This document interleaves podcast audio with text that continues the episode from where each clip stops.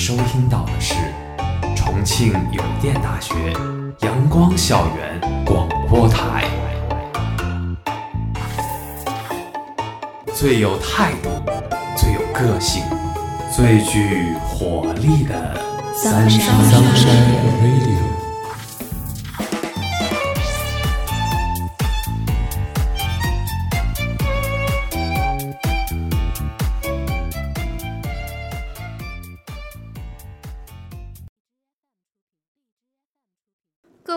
爱的听众朋友们，大家中午好，欢迎收听今天的阳光校园广播台，我是主播柠檬，我是主播三三。我们今天的节目叫做《格局大好》。一颗橘子富含维生素 C 与糖分，可以预防坏血病，是健康与美味的代表。反映到现实，它也可以寄托人的感情，为社会注入新鲜血液。给人心头带去甜味。浙大博士生需要橘子做科研，与商家之间的对话看起来也朴实无华，可对话背后蔓延出的温暖与甜味，却深深感动了每一个人。每个人都在用着自己的方式爱国。橘子虽小，格局却很大。最近有一位特殊的嘉宾频频登上热搜，他不是什么明星艺人。也不是什么伟岸名人，而是一颗普普通通的橘子。浙大博士生小肖为了做科研项目，向蜜橘店主小程咨询相关信息。在得知这个博士生买橘子是为了做科研之后，店主二话不说，决定赠送蜜橘一箱，大中小各一层。第二天，店主了解到博士生的科研需求后。又亲手细心挑选十箱共九十斤重的大蜜橘送出。在博士生与店主的对话中，店主又留言说：“帮不了国家什么大忙，遇到了就想帮着出点力。”深受感动的博士生小肖了解到果农的辛苦，最终自己又出钱购买了一箱橘子。随后，他又将这段对话发布到学校的论坛上，想要为拥有如此善心的老板做一做宣传。帖子一经发布，立即受到广大师生的关注，学生们纷纷表示支持，去到蜜橘店主处下单。订单一夜之间暴增，店主仿佛有点受宠若惊了。在博士生又与其交谈之后，店主才知道，那些学生都是在网络上知道了那段对话，自愿前来购买橘子，支持店主的做法。需求量暴增，店主的橘子已经不够卖了，于是他转而为村民们带货，希望借助这次热度，可以帮邻里乡亲们推销掉大量的橘子，减轻销售和储存压力。面对同学们的热情支持，店主也表示：“谢谢您因本店微不足道的举动远道而来，请广大朋友们一定要理性消费。”喜欢可以下单，如果不需要、不喜欢吃水果的，真的没有必要下单。你们的心意我们都能收到，非常感谢你们的支持。我们大家一起祝祖国越来越繁荣昌盛，祝大家天天开心、前程似锦，也祝广大学子们学业蒸蒸日上，毕业后事业步步高升。本店一定会更加努力，也愿意帮助更多有需要的人。寥寥数语，没有华丽的言辞，更多的是身为普通人的朴实，背后展现的却是满满的善良与纯粹。这是一段经典的“赠人玫瑰，手留余香”的佳话。店主选择送橘子这样看起来不起眼的小举动，为其换来的却是人们的赞美与支持。橘子虽小，格局却很大。据了解。博士生小肖是浙大李洪业教授团队的一员。李洪业研究团队发表 SCI 收录论文七十余篇，为全国的柑橘产业发展提供了大量技术、服务和设备支持，为国家柑橘产业发展和植物检疫做出了重要贡献。而李洪业教授是国家柑橘产业技术体系岗位科学家，已为中国柑橘事业坚守二十年。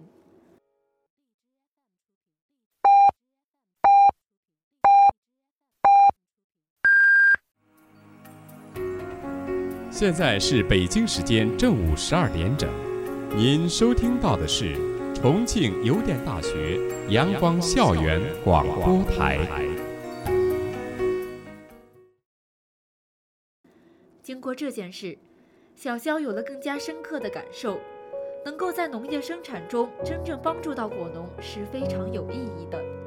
他说，这件事情非常暖心。我和实验室的同学们都更加坚定地希望能够跟随导师进一步专注科研，用自己所学的专业帮助更多的果农。他也希望自己和同学们的研究最终能反馈到果农那里，帮助果农们增产增收。其实啊，在生活中也不仅仅是送橘子这一件小事能反映出人们的爱国情怀。就拿我自己来说吧。在疫情期间呢，我作为一名志愿者，在小区门口去阻拦那些外来人员；同时，在打疫苗期间，我也作为一名志愿者去让小区的人员去填写一些表格。在这个志愿的过程当中呢，自己为社会做出的一些小小的贡献，在其中我感到十分的开心，因为社会有我的存在而运行的更加有序。所以说，每个人都在用自己不同的方式去爱国。那么，请问森森，你有在生活中遇到过一些其他的例子，去展现他们的爱国情怀吗？我们先看远一点的例子，现如今已经八十四岁高龄的钟南山又冲在了抗击新冠肺炎的前线。二零二零年春节前后，武汉突然爆发新冠肺炎疫情，来势汹汹的传染源开始肆虐。钟南山马不停蹄地从广州赶往武汉，没有机票就坐高铁，没买到坐票就补一张站票，逆行而上。在餐厅就开始工作了。钟爷爷建议我们大家多运动，增强自己的免疫力，才能更好的抗击病毒的侵扰。在新闻发布会上，钟爷爷因为担心国家的疫情没有得到控制而流下担忧的眼泪。他呼吁大家春节期间宅在家里，自我隔离，不要聚集，以减少病毒扩散。钟爷爷忧国忧民，不顾自己的安危，抗战在抗疫一线。那么，再来看看我们身边的例子。我们的身边有这么一群人，虽然我不知道他们是谁，但我明白他们是为了谁。他们也许并不富裕，甚至有些贫穷；他们有些并不高大，甚至有些瘦弱；他们也许并不光鲜，甚至有些卑微。他们的形象在我心中是那样模糊，但他们的精神在我心中却是那样鲜明。不计生死，不求回报，默默坚守的他们，守护着健康，保卫着生命。他们就是白衣天使。这世上哪有什么岁月静好，只是因为有人在替我们负重前行罢了。这世上哪有什么天生的英雄，只有因为人们需要，才有人愿意牺牲自己成为英雄。有人做科研需要购买十克不同水解度的明胶，结果一向是一整吨起卖的商家免费赠送，还可爱地说自己也算参与了国家科研项目了。有人疫情期间在网上买口罩。商家得知对方是医生之后，更是多寄了一些口罩给医生。在这些暖心的故事背后，主人公是平凡的，对话是朴素的，行动是实在的，善良是纯粹的，爱国是热乎的。无论岗位是大还是小，无论收入是高还是低，中国人的内心永远都存有着一份温良，一种时刻将国家放于心底的信仰，并愿意随时为这种信仰做出一番事业。大到奥运冠军为国争光，诺贝尔奖举世瞩目，科研专家发展社会，边防部队保家卫国，抗击疫情奔赴前线；小到网络商家捐赠物资，乡村教师坚守岗位。无论是这些登上大台面的光辉事迹，又或者那些看似帮不了国家什么大忙的小事，都是每一个人用自己力所能及的方式爱着这个可爱的国家，就像是这个橘子一样。呈现出来的是司空见惯的外表，包裹着的是善意和实诚，传递的却是温暖与力量。我们称颂店家的做法，因为店家依靠赠送橘子这样一个力所能及的办法支持着科学研究，也时刻为村民们着想。我们称颂博士生的做法，因为他怀揣着感恩之心，受到店家帮助后不忘帮其宣传。我们称颂浙大同学们的做法。因为他们面对店家的暖心之举，没有选择冷眼旁观，而是热情支持。我们也称颂博士生导师团队的做法，他们几十年如一日地埋头于科学研究，为国家农业生产做出巨大贡献。每个人都用自己的方式爱着这个国家，建设这个国家。我们的社会正在变得更有生机与希望。为什么我的眼里常含泪水？因为我对这片土地爱得深沉。这句话生动地反映了老一代革命家的家国情怀，为保卫国家，抛头颅洒热血，倾尽一切力量心血，战斗科研，这是他们的爱国方式。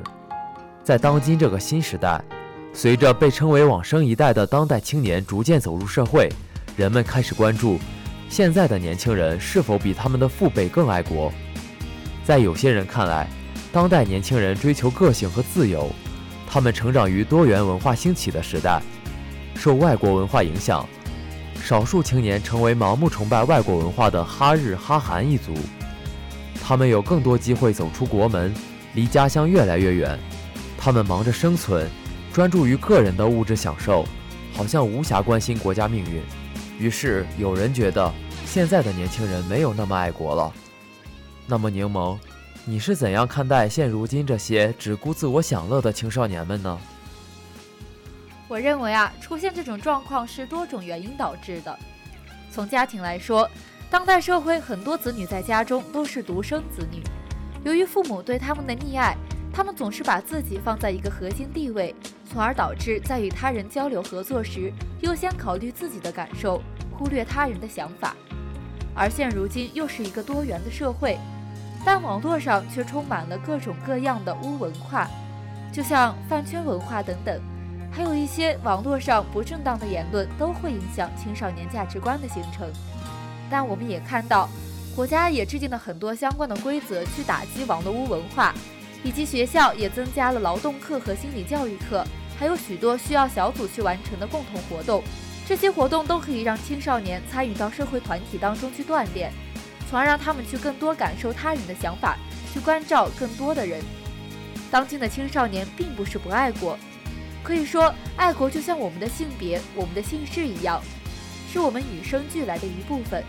只不过当今的青少年有他们独特的想法，他们用自己的方式去表达对于国家的热爱。我们更多看到往生一代对国家的关注并不少。朋友圈、QQ 空间里总是会被赞美祖国的文章刷屏，B 站弹幕上常有人发出“今生无悔入华夏，来世还生种花家”的感叹，微博热搜上也频频出现“中国”字样，可见年轻人不是不爱国，只是在用自己的方式表达。得益于改革开放，这一代青年从小接受了良好的教育，拥有真正的文化自信、道德自信。和人文修养，对国家有一种天然的认同感。他们有更多机会接触外界，在认识世界的同时，感受祖国的强大，更加从心底欣赏、热爱自己的国家。新时代青年是当代中国伟大发展成就的全方位见证者，在成长过程中，他们也目睹了一些境外势力否定、排斥、污蔑中国的一系列卑劣行径。面对诋毁。他们勇于挺身而出，维护国家利益，表现出强烈的使命感和荣誉感。在国家危难之时，青年用行动诠释着自己的家国情怀。拿这场新冠肺炎疫情抗击阻击战来说，四点二万多名驰援湖北的医护人员中，有一点二万多名是九零后，其中相当一部分是九五后甚至零零后。还有众多九零后以志愿者、社区工作者等身份，义无反顾地投身抗疫一线。关键时刻、危难关头，他们不顾个人安危，用勇敢与坚强、担当与尽责、无畏与无私，让青春在党和人民最需要的地方绽放绚丽之花。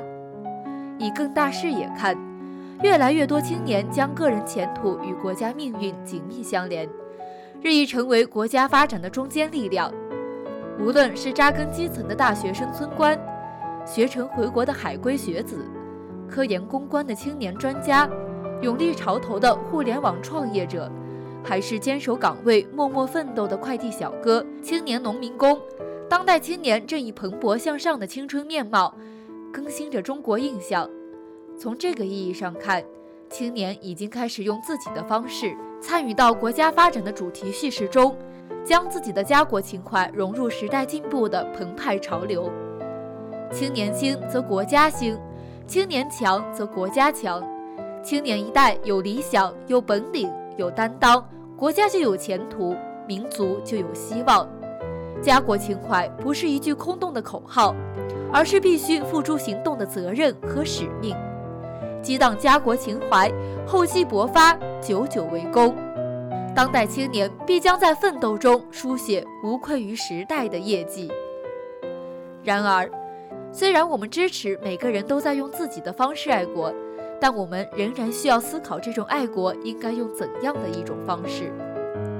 爱国不是在提倡要正视中国和外国差距，理性爱国时高呼民族大义不容侵犯。不是在有人列出数据证明国外一些方面确比中国好，骂这个人是汉奸，是五十万，是民族的敌人，不是为了民族大义全面抵制日本的东西。可央视等地方使用的摄影设备全是索尼，你指出来却被说混淆概念，原因是品牌不代表国家。中国产品爆出丑闻，他们要么视而不见，要么说。要给这些品牌犯错的空间，因为人家要进步。当外国品牌爆出丑闻，他们会夸大后大肆宣扬，并说这就是崇洋媚外的后果。但只要你说外国的任何不好，哪怕是虚构的，他也会大加赞扬。森森，那你对于这种爱国方式又有怎样的看法呢？这种爱国方式啊，是伪爱国主义的一种。伪爱国主义有不同的伪装，其中极端爱国主义就是一种典型的病症。极端爱国主义者头脑简单，思想僵化，奉行非有即敌的二元哲学。在他们看来，既然爱国，就必须同时热爱其鲜花与毒草，必须同时接受其蜜蜂和苍蝇。他们片面强调，国家的问题是前进中的问题，所以等国家发展壮大了，这些问题便迎刃而解。他们宣称。那些对自己的国家求全责备的人，大多政治上不成熟，在他们看来，外国的问题都是制度性问题，都是不可调和的矛盾。极端爱国主义强调，任何国家都有不同的侧面，所以不能夸大国家的瑕疵而无视其成就。在他们眼里，那些关注国家问题的人，不是反动分子就是反叛势力，他们意识不到政治市场的多元性。也看不到争取理解、同情和支持的必要性，更不懂建立政治同盟的重要性。他们事实上是要孤立执政党、孤立国家政府。极端爱国主义者认为，既然爱国，就必须毫无保留地信任政府和执政党，相信国家的官方媒体。或许他们的初衷是好的，都是对国家的一种肯定、一种支持，只不过太过偏激，以至于无法接受所有外来文化。这种过于偏激的爱国，在二零一二年那时候最为明显。那一年，钓鱼岛事件爆发，反日情绪在中国民间迅速发酵。在那个爱国无罪的时代，通过实际行动表达自己捍卫祖国的决心，是一个理所应当的决定。大规模的反日游行很快在西安、广州、北京在内的多个城市爆发，无数民众自发参与。当无数的中国民众打着这样的横幅在街上游行示威时，外国人会感受到中国的意志和力量，会感受到中国民众内心的真实想法，因此会极大的增强中国对外谈判的筹码，让中国变得更好。所以，这种游行示威是爱国行为。可一旦疯狂起来无法控制的时候，只能为社会带来不安的因素，就像抵制日货、砸日本车。怀揣着朴素的爱国热情，他们认为日本侵占了中国的钓鱼岛，自己必须要做点什么。每砸一辆日本车，他们就觉得自己为保卫国家尽了一份力。可这不仅没有起到应有的效果，反而引起了恐慌，甚至让“爱国”这一个词蒙上了偏激的标签。事实上，在这个和平年代，干好自己的工作就是最直接有效的爱国。一个人如果热爱生活，就从热爱工作开始。一个人如果热爱祖国，就从干好工作开始。爱国就是要从干好自己的工作开始，从身边的小事做起。中国是一个人口大国，九百六十万平方公里的土地上养育着十四亿人，这么多的中国人民在中华大地上以各不相同的身份，干着各不相同的工作，承担着各不相同的责任。有的人为了祖国的科学技术有更大的发展，在研究所里紧张的工作；有的人为了实现脱贫攻坚的艰苦任务，深入贫困地区与劳动人民同吃同住；有的人为了国土安全，在边境线旁握着钢枪，日日夜夜的坚守。也有的人为了环境的改善，在黄土黄沙之间流淌着汗水，种下一棵又一棵树苗。如此多热爱自己祖国的中国人民，在尽心尽责地干好自己的工作，用自己的方式对祖国做出贡献，或多或少，或小或大。有句老话：“人多力量大。”中国人民在中国特色社会主义建设之中，有着不同的岗位和分工。但是爱国主义却是紧紧地将每一位热爱祖国的劳动人民紧密地结合了起来。我们团结起来，凝聚起来，就会形成建设中国特色社会主义社会的磅礴之力。在如此关键时期，身为大学生的我们，要做的就是踏实学习，干好自己的工作，承担自己的责任，影响自己能够影响的人，齐心协力投入到祖国的建设之中。添砖加瓦，贡献自己的一份力量，为实现中华民族实现伟大复兴的中国梦而奋斗，这便是最真诚、最踏实的爱国。更进一步说，爱国也要求我们的心中时刻要存有我们爱着的这个国家。从古至今，爱国俨然已成为高尚的代名词。众多在抗战中献出血肉与生命的将士，众多在新中国成立之初回到祖国艰苦工作的科学家。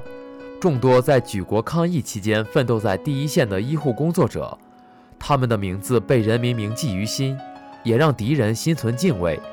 而他们拥有的，便是一颗时刻怀有祖国的赤子之心。他们没有在装备精良的敌人面前怯懦，没有在外国政府的威逼利诱下屈服，没有在前所未有的病毒面前退缩。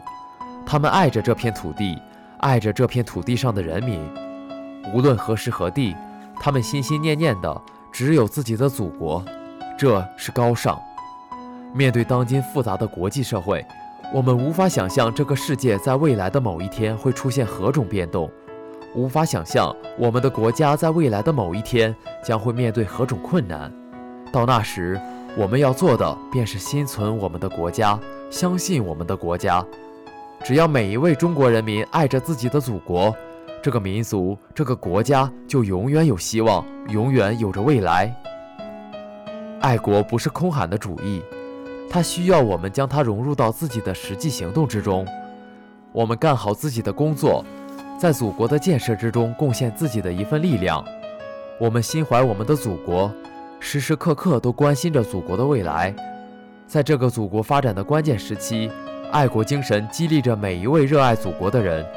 他们或许平凡普通，或许默默无闻，但他们都将坚韧顽强地做出自己的贡献，在不同的地方、不同的岗位奋斗着、拼搏着。中国人说：“我爱这一片土地”，那是因为一代一代的先辈们经历了华夏文明的盛衰起伏，从夏商周到共和国，享受过强悍盛强的荣耀，也经历过日本侵华的耻辱，太多故事。太多文明的密码，以及太多归属感，如此复杂的感情几乎不可能被定义。因此，中国人的爱国情感是包罗万象的，可以是甲骨文，也可以是表情包，可以是唐诗宋词，也可以是麻婆豆腐，可以是国家实力，也可以是家庭温情。就像这次事件中的人物一样。科研团队的爱国情感是为农业生产做出贡献，店家的爱国情感是遇见能为国家做贡献的科研项目时寄出几箱橘子。浙大学生们的爱国情感就是对店家的暖心做法给予支持。他们中有人的做法宏大，有人的做法朴实，但都包含着他们诗一般的纯粹情感。这是中国人骨子里的温良。中国人独特的爱国情感，大概是来自于五千年的共同记忆。五千年前，皇帝一声令下，逐鹿中原；四千年前，周公吐哺，威震四方；两千年前，秦扫六合，汉武远征大漠；图图匈奴，威名传万里；唐宗杀突厥，雄霸天下。那一年，我们在教化天下。五千年过去了，西方的希腊因过度争吵所谓民主而灭亡，亚历山大因争夺所谓王权而消逝了，罗马缺乏强大的民族凝聚力而瓦解了，埃及、巴比伦亚、波斯、阿拉伯都相继退出历史舞台，欧洲混乱，中东动荡，而我们依然叫中国。正是因为这份记忆比这个星球上任何一个现代国家都要长，所以中国人对中国的感情才会如此独特。我们是天南海北的十四亿人，我们也是一个名叫华夏的人。曾经的曾经，的祖先们就生活在黄河边上那片古老的中原，而他们的团结互爱、勇敢进取，就是我们得以存在的原因之一。我们爱祖国。更是爱我们自己。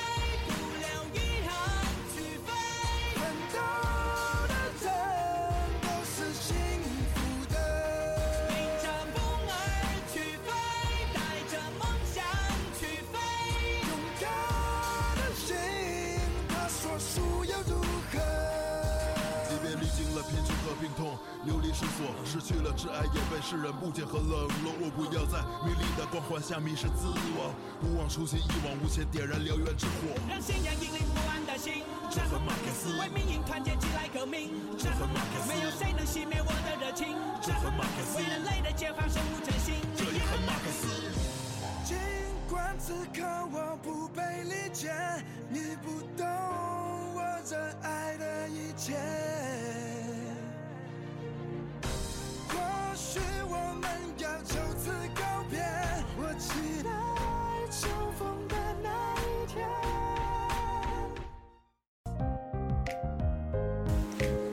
今天的节目到这里就结束了，我是主播柠檬，我是主播森森。如果你想收听我们的更多节目，欢迎在荔枝搜索电台重庆邮电大学阳光校园广播台。如果你有好的意见或者建议，可以在新浪微博搜索重庆邮电大学阳光校园广播台，或者关注我们的官方微信公众号“重邮阳光校广”，重庆邮电大学阳光校园广播台，更多精彩等你来。